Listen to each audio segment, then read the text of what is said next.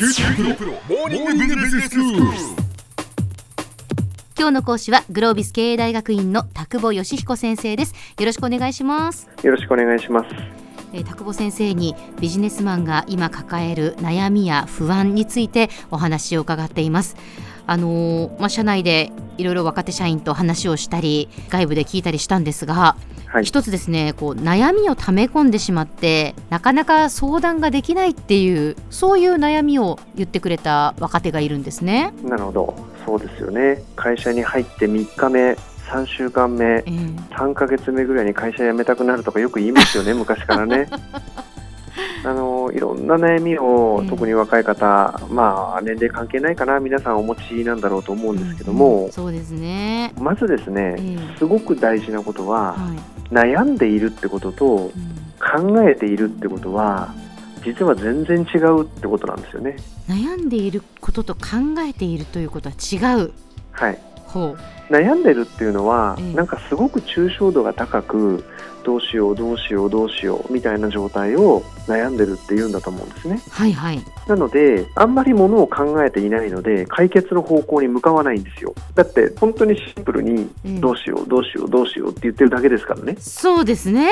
はい。これ悩んでる状態なんですよ。悩んでる状態です。確かに。で考えてるっていうのは例えば、うん。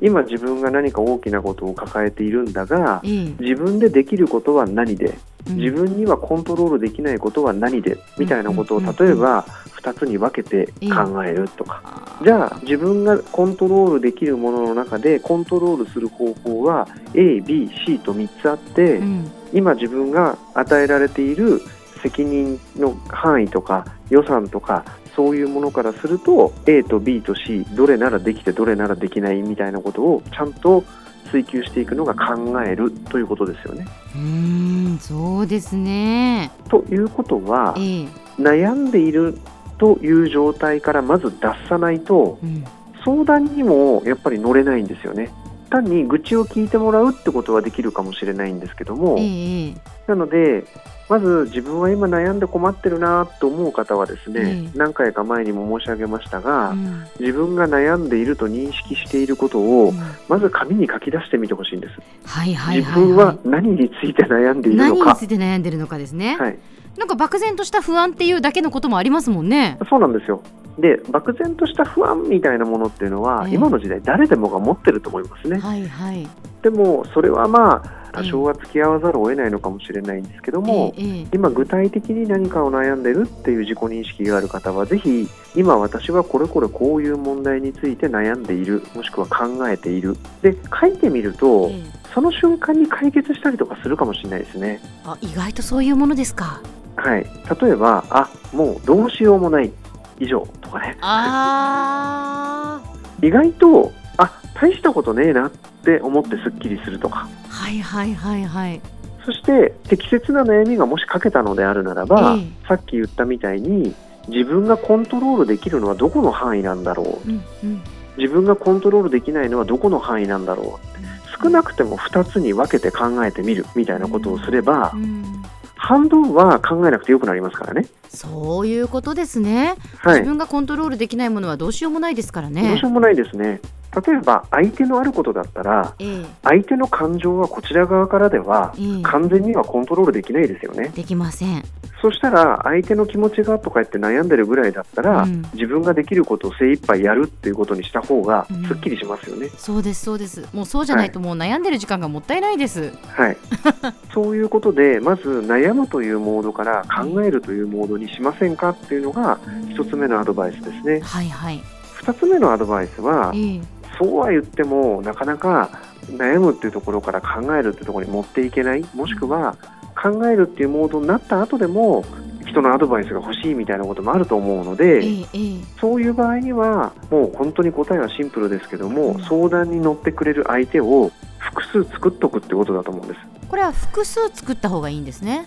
複数の方が私はいいと思いますね。うん。つまり相談される側もですねええ。万能ではないのではいはいそういうことは僕は相談されても困っちゃうんだよねみたいなこともあるかもしれませんよね。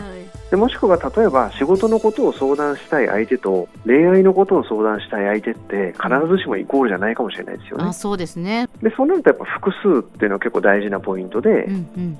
自分が本当に困った時にうん苦言を呈してくれるということも含めてええ。相談に乗ってくれるような人を自分のそばにうん。2人でも3人でも作っておくっていうことがすごく重要だと思うんですね。そうですね。でこの時に特に僕が強調したいなと思うのは、ええ。たまたまそこに仲のいい友達がいるっていう状態でもダメだと思うんです。ほ意図的に相談に乗ってもらえる人を作るっていうのが大事だと思うんですね理由はシンプルでうええ。たまたまってことに任せておくとですねはい。じゃあたまたまその人に連絡取れなかったらどうするのとかたまたまその人アメリカに転勤になっちゃって飲みながら相談できなくなっちゃったらどうするのとかうんうん。たまたまってやっぱ怖いんですよね。再現性がないので。でも意図的にだと違うんですね。意図的にであれば例えばすごくそう親身に相談に乗ってくれる人がアメリカに行っちゃったら、ええじゃあそういう人をもう一人探そうっていうマインドセットになりますよね。なので意図的に苦言を呈すことも含めてちゃんと意見をしてくれる人を作るというような発想がはい。私はものすごく大事なんじゃないかなというふうに思います。なるほど。で世の中的にはそういう人のことをメンターっていう言い方をする場合なんかが結構あると思うんですけどメンもターですか。まさに苦言を含めてうん。ちゃんと受け止めてくれて、ちゃんとアドバイスをくれるような人そういう人をできるだけ複数作っておくと何か自分がはまり込んでしまった時とかええ。にいいアドバイスをくれたりとかはい。するかもしれないですよね。うーんそうですね、はい、じゃあ先生その悩みを溜め込んでしまうという人にとってはアプローチの仕方としては2つあるっていうことですね。そうですね、うん。まあ、まずは悩んでいるっていう状態からうん。考えるっていう状態にこれはもう自分の力で努力をして持っていく。えええそしてその時の一つのヒントはちゃんと紙に書き出してみてえうん。自分の頭の中でまず自分が抱えているって思っているうん。問題を整理しましょうということ、はいはい。そしてそのモードが作れた上で誰かに相談をしたいっていうことも多いと思うので、ええ。ちゃんと相談に乗ってくれる人を意図的に作りませんかとそういうメンターと言われるような人が2人3人いるっていう状態があるとまあいろんな意味で役に立ってもらえますよねとそんな話を今日はしてみました。今日の講師はグロービス経営大学院の田久保義彦先生でしたどうもありがとうございましたありがとうございます。